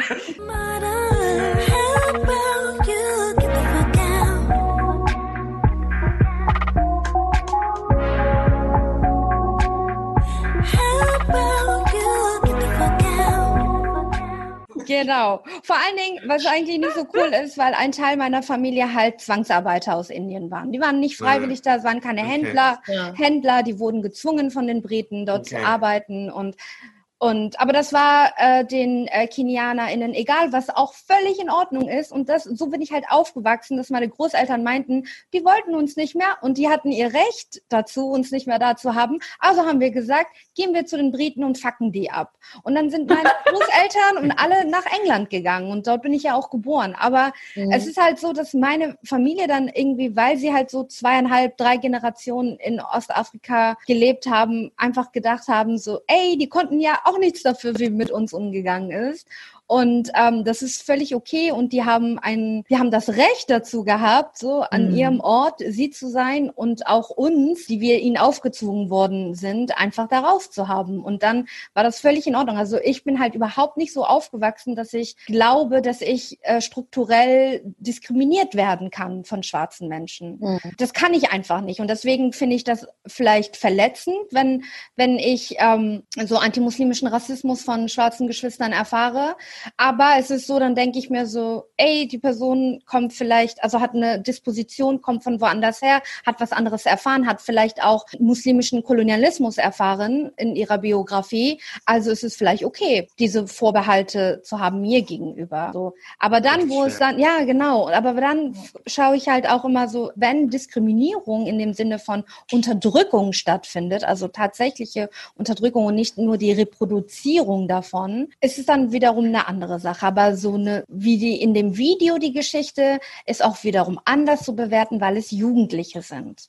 Ja. Ich, ja. ich würde halt bei dem Video sagen, die Deutschen haben ein Problem mit antiasiatischem Rassismus oder die westliche Gesellschaft. Aber ich hätte jetzt nicht gesagt, die schwarze Community. Also hm. diesen Schluss, das war mir, da hätte ich halt gesagt, hey, deutsche Kids, ihr seid so rassistisch gegenüber Asiaten, aber da hätte ich jetzt nicht den Bogen geschlagen zu Schwarzen. Wenn jetzt aber türkische aber Jungs doch, so aber dreckiger Senji sagen, doch, weil wenn türkische oh. Jungs sagen, du dreckiger Senji, die Deutsch, in Deutschland sind, würde ich nicht nur sagen, die Deutschen haben ein Problem, sondern Muslime haben ein Problem mit antischwarzen Rassismus, weil die Fernsehen haben, wo die das lernen, weil ihre Eltern so denken, ähm, weil es halt noch durch mehrere Instanzen geht. Aber ich kann schon im Fall von diesem Video so sein, also ich habe den Fall jetzt auch nicht so verfolgt wie Mentu, aber kann es nicht in dem Fall auch so sein, dass sie halt so deutsch sind wie halt weiße Deutsche, aber they just ja, so happen to be black. Und dann äh, ja. natürlich eignen sich dann das Leben, die Sprache, die Denkweise von anderen Weißen an und sehen die vielleicht, wie die andere AsiatInnen äh, irgendwie beleidigen und denken sich dann so, let's do it. So, und dann, Mentu hat ja schon gesagt, es gab irgendwie auch so ein bisschen Vorgeschichte und dann kommt das so halt aus denen raus. So, dass, ähm, mhm. ich, ich, glaube, also, dass da halt so, also mhm. natürlich, also ich bin ganz bei dir, dass es, also man muss natürlich klar trennen zwischen so Black Community und, und jetzt diesem Einzelfall. Aber ich glaube, dass halt das auch eine große Rolle spielt, dass wir immer so wir sprechen ganz viel mit, wo Leute herkommen und was für Background die haben, aber wir sprechen auch in ganz vielen Fällen davon, dass wir halt in vielen Generationen schon so lange in Deutschland sind, dass es zum Beispiel meine Kinder, wenn ich jetzt mit einer deutschen Frau Kinder bekommen würde und ich erziehe, das ist, was ich dann sind sie so ausgeflacht, dass die halt, was ist Arabisch an denen und die haben auch nicht mehr dieses, ja und meine Ancestors und wir waren ja Palestinians und da, da, da, sondern die denken so wie Max und Michael, die halt mit denen in der Schule sind. So. Kann ich was zu dem Mix adden? Ich glaube, ähm, warum ich äh, schon schon auch eine Verantwortung gegenüber halt vor allem Hip-Hop-Kultur und schwarze Kultur irgendwie sehen will, ist, also Black American Hip-Hop-Kultur ist einfach die dominierende Pop-Kultur. Sie ist die dominierende Popkultur, sie dominiert auch Jugendkultur ähm, und da an Black American ähm, Hip-Hop-Kultur ähm, orientiert sich auch Hip-Hop-Kultur in anderen Ländern. Ohne dass ich jetzt die krasseste Hip-Hop-Expertin bin, ne? Sorry, guys. Aber ähm, deswegen sehe ich da schon eine krasse Verantwortung, weil es einfach eine unfassbare Strahlkraft hat, was da passiert. Ähm, und ähm, deswegen finde ich es nicht okay, wenn dann in Black Americans Racial Slurs äh, gegenüber Asiatinnen äh, produzieren. Und deswegen hat es für mich irgendwie schon eine andere Dynamik, keine weiße Dynamik. So, ähm, es ist, also es ist schon, schon noch anders, als würde es eine weiße Person sagen. Aber es hat schon für mich eine Dynamik, wo ich sagen so würde, Leute, es ist extrem problematisch. Daher haben es wahrscheinlich auch diese schwarzen Jugendlichen, wenn zum Beispiel auch irgendwie Drake es okay findet, ähm, äh, so krasse Lines, einfach so, so Bars rauszuhauen, ähm, die machen das so selbstverständlich, dann ist es für uns auch okay. So. Mhm. Also du findest, wenn schwarze Personen etwas äh, Menschenverachtendes oder anti-asiatisch nee. sagt, hat es einen speziellen schwarzen Flavor nochmal, der nee, anders so, ist so, als so, allge so allgemein würde ich es nicht sagen. Es geht immer okay. äh, um so Machtdynamiken und so auch mm. Dynamiken, ähm, so wie, wie krasse Strahlkraft es hat. Für mich ist Hip-Hop-Kultur die, die dominierende Musikkultur gerade. Die hat, das ist so in Musik ist das die Kultur, die am meisten Geld generiert und die am meisten auch in Popmusik zumindest gerade auch Menschen erreicht. Und wenn aus dieser Kultur dann so krasser anti-asiatischer Rassismus kommt, ist das crazy. So, es geht nicht. It's not okay. Es geht, also ja, es geht auf keinen Fall, finde ich. Aber ich bin auch so ein bisschen dass man, also ich mut, würde auch eher mutmaßen, dass diese Jugendlichen, die das gesagt haben, in dem Moment eher beeinflusst waren durch ihre Sozialisierung hier in Deutschland, was ja. gerade auch vor allem aktiv also was jetzt gerade so passiert, wie, ähm, wie Menschen, die asiatisch gelesen werden, ständig Corona, also mit Corona so in Verbindung gebracht werden und so, das ist ja auch nochmal so ein Erstarken von diesem, genau, genau. Äh, von dem ich bislang glaubte, dass er so ein bisschen weniger wird, aber mhm. gut, stand corrected. Ähm, und also ich glaube, dass sie eher davon beeinflusst waren, als jetzt ja, ja, ja. amerikanische Popkultur so, ne? Ja. Ich glaube, manchmal sind Schwarze einfach deutsch, genau wie der schwarze Deutsche, der in Chemnitz gestorben ist. Mm. He was, like, er war zwar schwarz, aber es war so irrelevant, weil für die Nazis in dem Fall jetzt war das ein Deutscher, der von uns, ein Deutscher mit schwarzen kubanischen Wurzeln, glaube ich, ja. der von uns gestorben, äh, also der gestorben ist. So. Und dass das ja. manchmal so, dass, dass wir da sind. Aber ich fand es trotzdem ein wichtiges Gespräch und ich fand es auch gut, dass so diesen äh, Thread gemacht hast. Ich habe nur echt versucht, so irgendwie kriegen wir den Bogen hin. Also gibt mhm. es so eine spezielle schwarze Form von antiasiatischen Rassismus? Nee, so, wie, wie Ash auch gesagt hat, systematisch auf keinen Fall. Es gibt es ist auch nicht institutionalisiert. Es ist jetzt nicht so, dass Asians deswegen, ich meine, Asians sind immer noch die Top, eine der Top-Verdiener irgendwie in in Amerika zum Beispiel, ne? Ähm, East Asians jetzt. Und ähm, deswegen so auf der Ebene auf gar keinen Fall. Was aber zum Beispiel so Gewalt gegenüber Asians angeht und die Reproduzierung von bestimmten Erzählungen und, und, und Slurs und so weiter, da würde ich sagen so, do you really want to do that? I don't know. Muss das sein? I don't know. Es ist vielleicht auch nur eine, eine Form von solidarischer Kritik. Also ja. die Kritik ist ja nicht so, mhm. ey, du unterdrückst mich jetzt und, mhm. sondern auch so, hey, wir sollten doch zusammen auf der gleichen Seite sein und gegen die weiße äh, Hegemonialmacht irgendwie stehen. Aber du st stellst dich jetzt gerade in dem Moment auch nicht auf die Seite, sondern so ein bisschen in die Mitte vielleicht.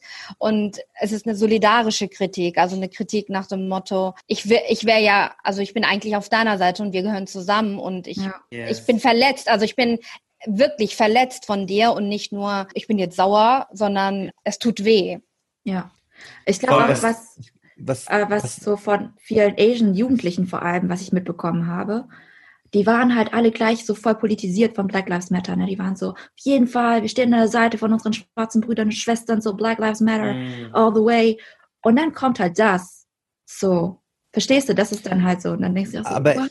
ich habe irgendwie das Gefühl, also ich, ich nehme das zum Beispiel ganz anders wahr. Also ich, mhm. in dieser Blase, in der wir uns alle bewegen, Absolut. So, dann, da haben alle, die irgendwie Migrationshintergrund haben, fühlen sich so, okay, das ist so unsere Community, wir sind BPOCs. Jeder, der so mhm. halbwegs irgendwie nicht deutsch ist, ist so irgendwie, ich bin jetzt auch BPOC.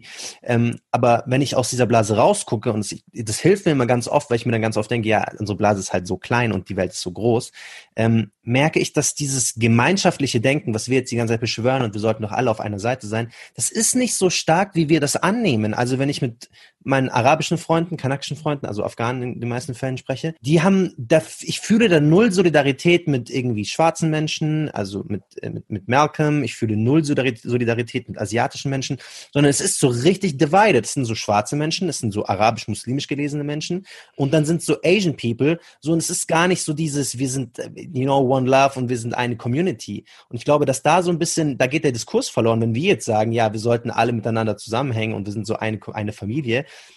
aber außerhalb von unserer Bubble ist das gar nicht die Realität und dann sieht man vielleicht das, was wir jetzt gerade sehen, dass du dann zum Beispiel äh, schwarze Jugendliche hast, die halt so und so beleidigen, du hast muslimische Jugendliche, in vielen Fällen, das haben wir schon in einer anderen mhm. Folge besprochen, die äh, sehr, sehr hässliche äh, Rassismen reproduzieren über schwarze Menschen, über asiatische Menschen äh, und so on and so forth. So, und das ist dann halt, wie, wie gehst du damit um? Also ich, die einfachste Lösung würdest du sagen, keiner soll rassistisch sein, aber mit der sind wir noch nicht so weit gekommen bisher, glaube ich. Tatsächlich. Und es ist ja auch leider kein neues Phänomen. Also ähm, ich bin in den 80ern, 90ern aufgewachsen und schon damals, also meine aller, allerbeste Freundin seit 30 Jahren ist, also hat vietnamesischen Background und wenn wir beide zusammen in Hamburg auf die Straße sind, dann haben wir äh, ostasiatische Slurs und dann auch noch so antimuslimischen Scheiß gehört, weil mhm. ähm, in dem Moment waren wir so beide einfach angreifbar und da kam es auch von aus allen Ecken. Also es ist nichts Neues und zum Teil oder zum sehr großen Teil ist tatsächlich einfach die, Wahrheit, äh, die, die weiße Mehrheitsgesellschaft dran schuld, weil sie uns auch gegen, also gegenseitig einfach gegeneinander aufspielt, sagt man das so? Ich kann kein Deutsch. Mhm. Ja? ja, sie spielt uns halt gegeneinander auf und so und sie führt dazu, dass es dieses hässliche Wort Oppression Olympics überhaupt entsteht. Ja. Sie mhm. ist, sie ist so der Kati Katalysator. Ich kann kein Deutsch heute. Heute. Oh mein Gott. Okay. Ja, Ihr wisst, was ich meine. Der ja, Motor, ja, der das weiß, alles so zum Laufen bringt, weil man dann voll. halt so von Weißen halt so entweder so ja auf die Schulter geklopft bekommt oder man sich abgrenzen kann. Mhm. Weiße wollen ja von dir, dass du mit denen über Albaner lasst, so, mhm. weil du bist ja ein, ein, ein, ein guter, so. Und ich glaube, was ich da nochmal auch super spannend finde, also ich, ich weiß nämlich ganz mit Marcel weil für meinen Aufwachsen war so Ausländer und Deutsche really a thing. Es war egal, ob du Kroatisch, Schwarz, we all Ausländer, das was, für uns war das so voll beim Fußball Ausländer. Ja, ja, aber nur, aber nur, wenn du diese Gegenüberstellung hast zwischen Ausländer und Deutsche. Aber unter den Ausländern ja, selber hast du trotzdem, also ich kenne zum Beispiel sehr viele, weil wir auch eine Folge machen werden zu Rassismus im Fußball. Und wir sagen dann immer so, ja, und die Deutschen sagen über die Türken das und die sagen über die Schwarzen das. Yes, I'm, I'm totally with it. Aber ich habe genauso viele Schwarze, also es gibt zum Beispiel in München türkische Fußballvereine, die auch über schwarze Mitspieler dann gesagt haben, der Typ stinkt und der ist N-Wort und didede. So, es ist, natürlich ist es immer dieses Ausländer-deutsche Ding und da bin ich ganz bei dir, das hatte ich bei mir ja genauso. Aber trotzdem gab es bei uns auf dem Bolzplatz den Rassismus trotzdem. Und da war kein einziger Deutscher am, am Bolzplatz so. Also, ja, aber, ja, aber du hast es so verkauft, als wäre das so Remix untereinander, halt alle Schwarze. Das ist jetzt nichts Neues. Aber es ist, ich würde jetzt nicht mitgehen, dass jetzt, also ich glaube schon, dass es so eine besondere Form von Solidarität gibt unter Migrantischen. Nur alle einigen sich, wir hassen noch Roma und Schwarze dazu, weil das können irgendwie alle Gruppen nochmal, äh, basically nochmal on top of that, weil es halt ja. nochmal einen historischen Bezug dazu gibt. Ähm, aber, also, aber es kann auch für jede mal anders sein. Aber was ich glaube ich auch nochmal wichtig finde, ist, es gibt eine Form, wo schwarze Menschen sozusagen andere Gruppen rassifizieren können oder diskriminieren. Aber ich glaube, das ist nicht, weil, weil sie schwarz sind, sondern weil sie als westlich, also wir machen das, wir werden dann in den Kanon der westlichen Menschen aufgenommen, weil wir wie Afroamerikanerinnen oder wahrgenommen werden oder Afrodeutsche oder schwarze Deutsche. Also wir, wir machen das nicht in unserer Funktion als Afrikaner oder Schwarze, sondern wir kriegen manchmal Zugang zu einer westlichen Identität, die andere nicht haben, auch durch die Kolonialgeschichte oder auch durch Amerikaner. Und ich glaube, das kann dann manchmal passieren, dass du nicht weil du schwarz bist, sondern weil du vielleicht, das machen auch manche Weiße, die mögen Schwarze, weil sie sozusagen amerikanisch oder westlich sind oder sie sind kolonialisiert, also sind sie vielleicht wie wir, sie haben keinen Islam, sondern die sprechen Englisch, Französisch. Und in unserer Funktion als sozusagen ähm, verlängerte Arm von so einer westlichen weißen Gesellschaft, dann haben wir vielleicht manchmal sozusagen ein Privileg oder eine, oder eine Position, wo wir dann sagen können, komm mal, wir sind American, wir, sind, wir sprechen Englisch und das sind diese Foreign Chinese oder was auch immer oder ich bin ein Afrodeutscher. Es gibt ja auch im Schwarzen diesen Diskurs, dass hier schwarze Menschen gar nicht oft als migrantisch gelten, sondern sozusagen schwarze Deutsche. Das haben viele Vorreiter wie Maya Yim und andere Menschen, die mal mixed sind, schon so etabliert, dass ähm, Menschen sozusagen bei schwarzen Leuten gar nicht eine, eine andere Sprache oder ein, ein, eine also oder bei Mixed-Leuten, nicht bei Dark Ja, ich wollte nämlich gerade auch sagen. Mixed genau, Mixed-Leuten. Genau. Ja, ja. Bei Mixed, bei Mixed weil bei, bei Mixed Schwarzen ist es schon, bei, bei Mixed Schwarzen ist es schon so, dass die Leute assumen, dass du eine weiße Sozialisierung hast, eine weiße Mutter ganz oft und mhm. deswegen du sozusagen auch so deutsch sein kannst, kulturell zumindest und dann kannst du dich kulturell über andere wieder abfacken. Du bist zwar eine niedere Rasse, aber du hast unsere gute deutsche Kultur, um es ganz polemisch zu sagen. Und ich glaube, dass das schon mit reinspielen kann. Ich glaube aber, dass wir vielleicht schauen oder achten drauf müssen, äh, sozusagen, wann betonen wir, wie bei als Journalist, wann betont man die Herkunft vom Täter und wann halt nicht. Mhm. Und das ist, glaube ich, wo wir, wo, was ja. halt wichtig ist. Und dann fand ich auch Ayeshas Punkt aber schon gut, dieses weniger ähm, ihr Schwarzen oppressed us, sondern hey, ihr müsst doch wissen, wie sich das anfühlt, ich erwarte ja. von euch vielleicht mehr Sensibilität. Genauso wie man ja sagt, hey, warum, ihr seid Alice Weidel, du bist lesbisch. Ich bin especially disappointed, dass du so rassistisch bist. Man kann sich streiten, ob das funktioniert. Müssen, müssen Marginalisierte höhere moralische Standards haben als andere? Das ist auch nochmal eine Frage, die man stellen kann. Aber ich glaube, so als solidarischen Hinweis finde ich das schon ähm, einen ne, ne guten Punkt. Aber ja, mixed. Also als Darkskin schwarze Person wird dir dann doch eine migrantische Identität zugeschrieben, ja. denke ich. Ja, da wird auf jeden Fall in Frage gestellt, ob ich hier geboren bin. Also manchmal lüge ich auch, ohne es zu wollen und sage, ich bin hier geboren, obwohl ich es nicht bin, aber weil ich irgendwie so drin bin in diesem ständig Beweisen. Leave me alone! ich bin ein Berliner. Ich ja, mache es auch. Geboren in Deutschland? Ach nee, stimmt gar nicht.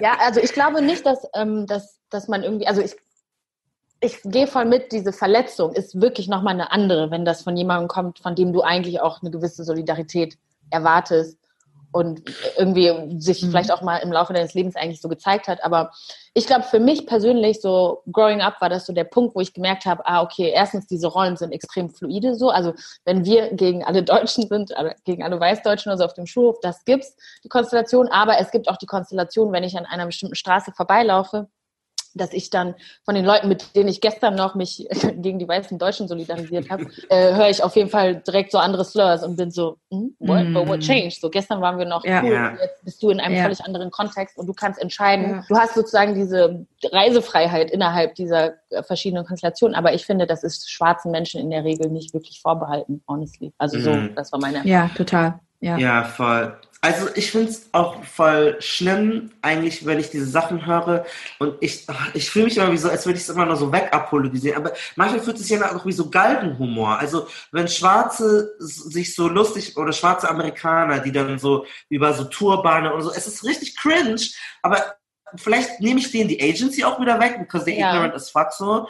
Mm, aber es ist so, I don't know, like ich denke, I don't know. Ich glaube, wir müssen auch selber das reflektieren. Ich glaube, da ist irgendein Kern drinnen, weil ich sehe das schon, dass manchmal schwarze Leute denken, du kannst irgendwie alles machen äh, nach diesem ja. Oppression Olympics Prinzip und es verletzt Leute trotzdem so. Und wenn du auch ähm, antisemitische Sachen sagst, wie Nick Cannon, da hatten wir auch eine Folge dazu, oder Jay-Z, oder wenn du ähm, anti-muslimische ähm, Sachen sagst, ist es trotzdem scheiße so. Und es ist kein eigentlich kein Freischein. Und ich glaube, dass manche Leute aber schon sich irgendwie insgesamt, oder ich erwische mich dabei, wo ich mir denke, oh, we black, you know, wir können alles machen, was wir wollen. Ja, aber, aber weißt du was? reale Verletzung, es tut ja weh. Weißt du was? Also, ähm, Rihanna hatte ja auch letztens irgendwie äh, einen Take dazu. Also ähm, in einer Savage Fenty Show wurde auch ein Song gespielt, wo ein ähm, ein, ich weiß gar nicht, wie das heißt, Hadith. Nein, genau. ein, ein, ein Hadith, ein kein Hadith, Ausschnitt aus Genau. Ach so, ein ja. Hadith. Ich, okay. ja ähm, gesampelt wurde und die ganz viele muslimische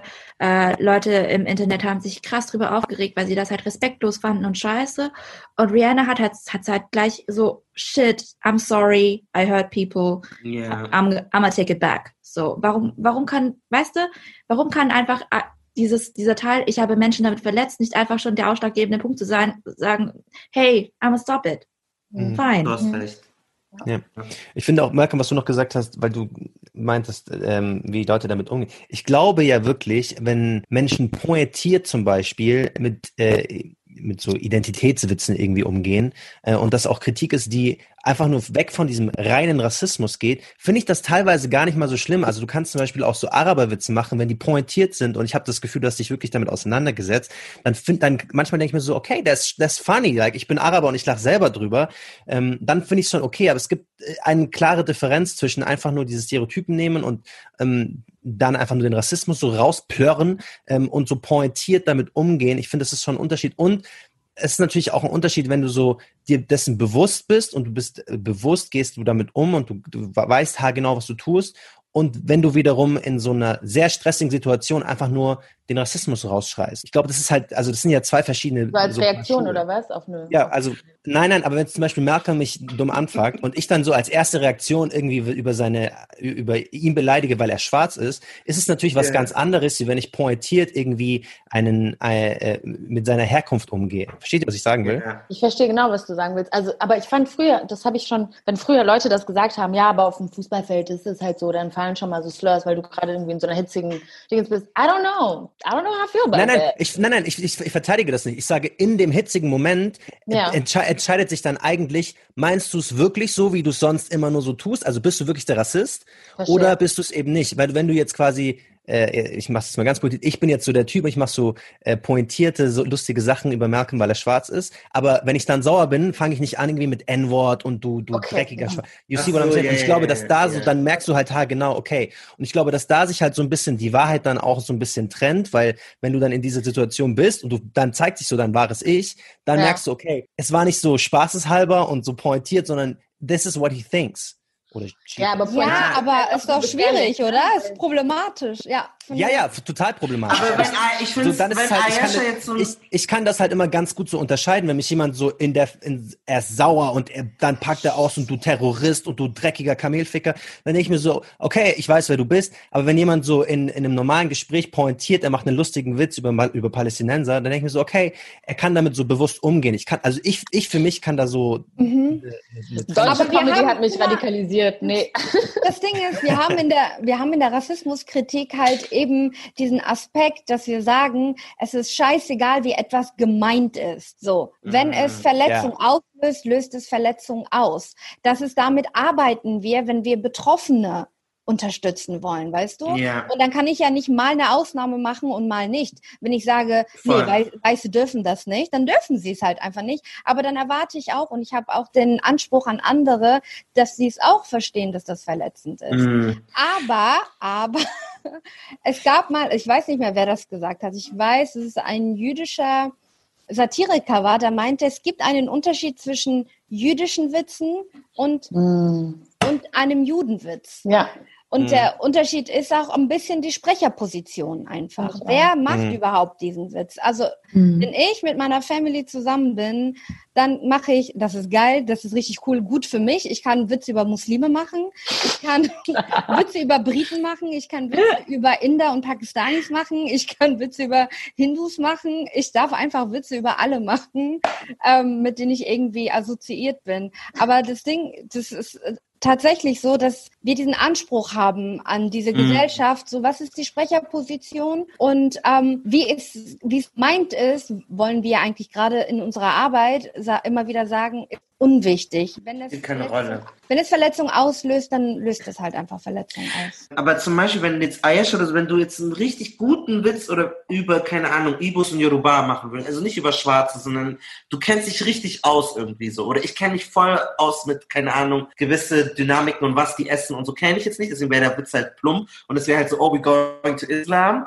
Aber wenn es jetzt so ein Witz ist, der, wo du weißt, der kennt sich richtig aus, macht, ist es dann, also für mich wäre es dann anders. Ich wäre dann so, okay, wow, okay, okay, du kennst ein bisschen aus, dann fände ich es funny, wenn du einen geilen Jollof-Witz machen kannst, weil auch wenn du nicht, das nicht dein Background ist, dann fände ich es besser als nur so ein plumper schwarzer Witz. Macht das einen Unterschied? Ich glaube, das ist, was Marcel gemeint hat, wenn du wirklich ja, einen sehr geilen, klugen so Detailwitz machen kannst. Also du hast dir so Gedanken gemacht, was du sagst und es ist nicht nur der Terrorist oder der muss ich mir überlegen.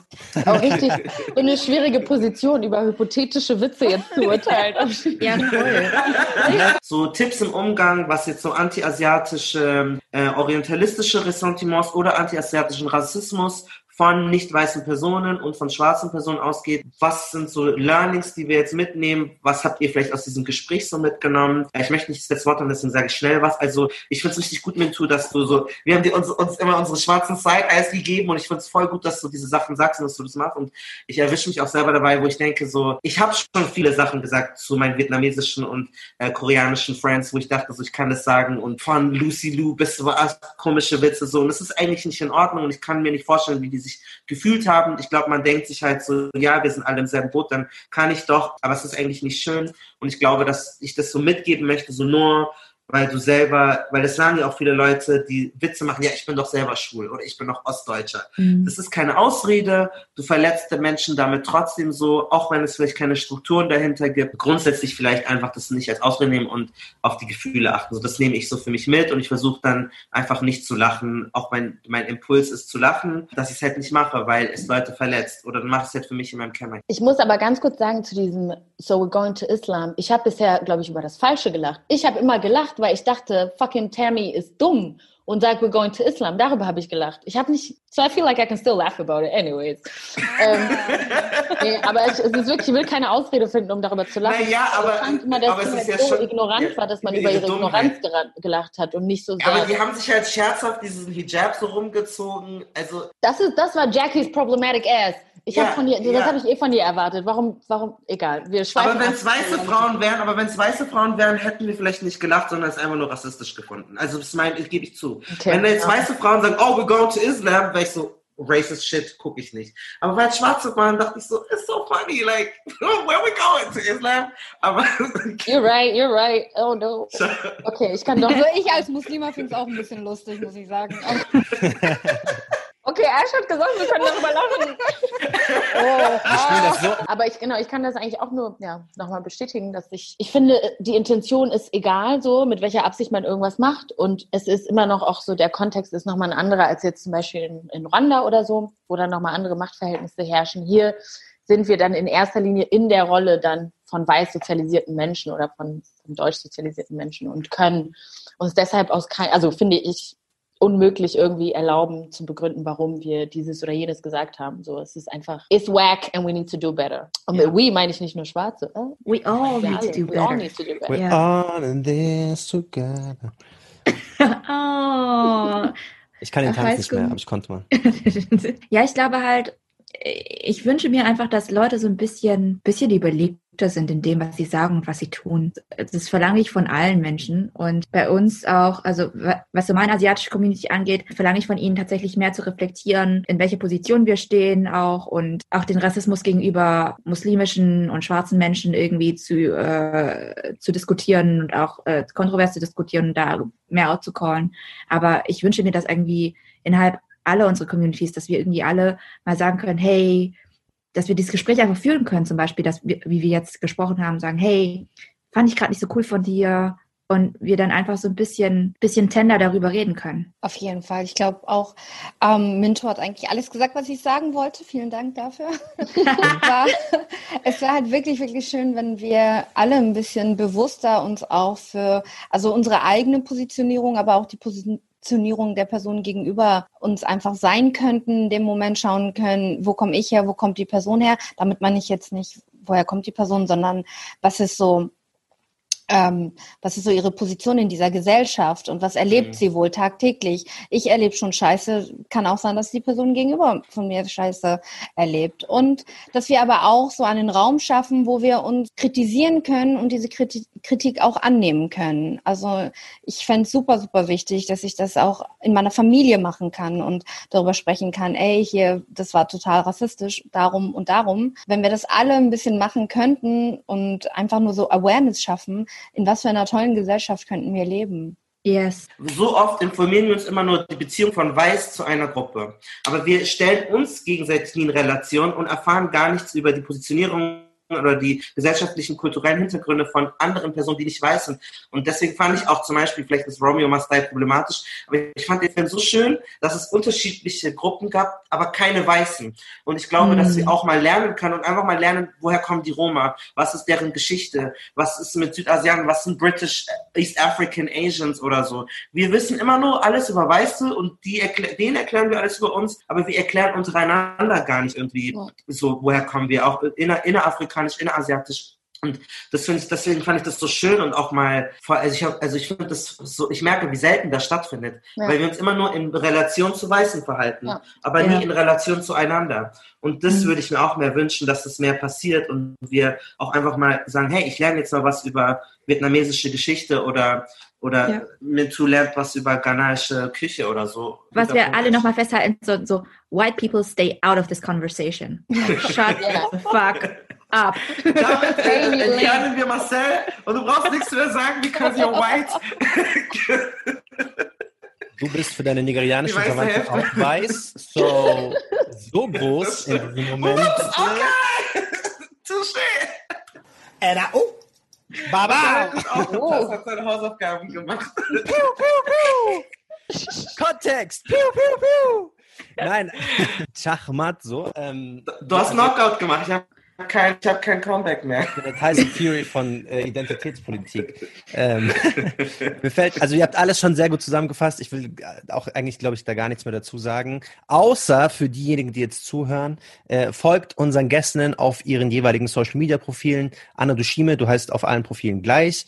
Äh, Mintu, du heißt eigentlich auf Profilen auch gleich. Also wenn man dich auf auf, auf Instagram oder Twitter findet. Und äh, äh, Ash, wie ist dein Twitter-Account, der tausendmal gesperrt wurde und dann wieder nicht mehr entsperrt wurde? Weil wir haben ja am Anfang schon gehört, der ist spicy as fuck, also müssen da die Leute definitiv vorbeischauen. Ja, auf Twitter bin ich Migrantifa und auf Instagram bin ich äh, Aisha Khan FFM, weil 069, ihr wisst.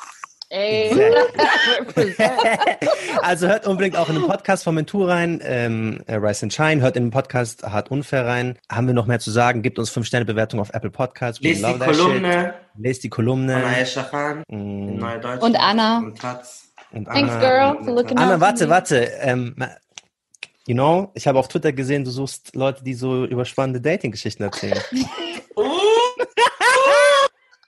I did not think this was the space and all the time, but let's There's always a space and a time. Gut in deine Position. Vielleicht gibt es eine Fortsetzung von dieser Folge bei Anna dann in ihrem kommenden Dating-Podcast mit Marcel. Bitte, bitte meldet euch.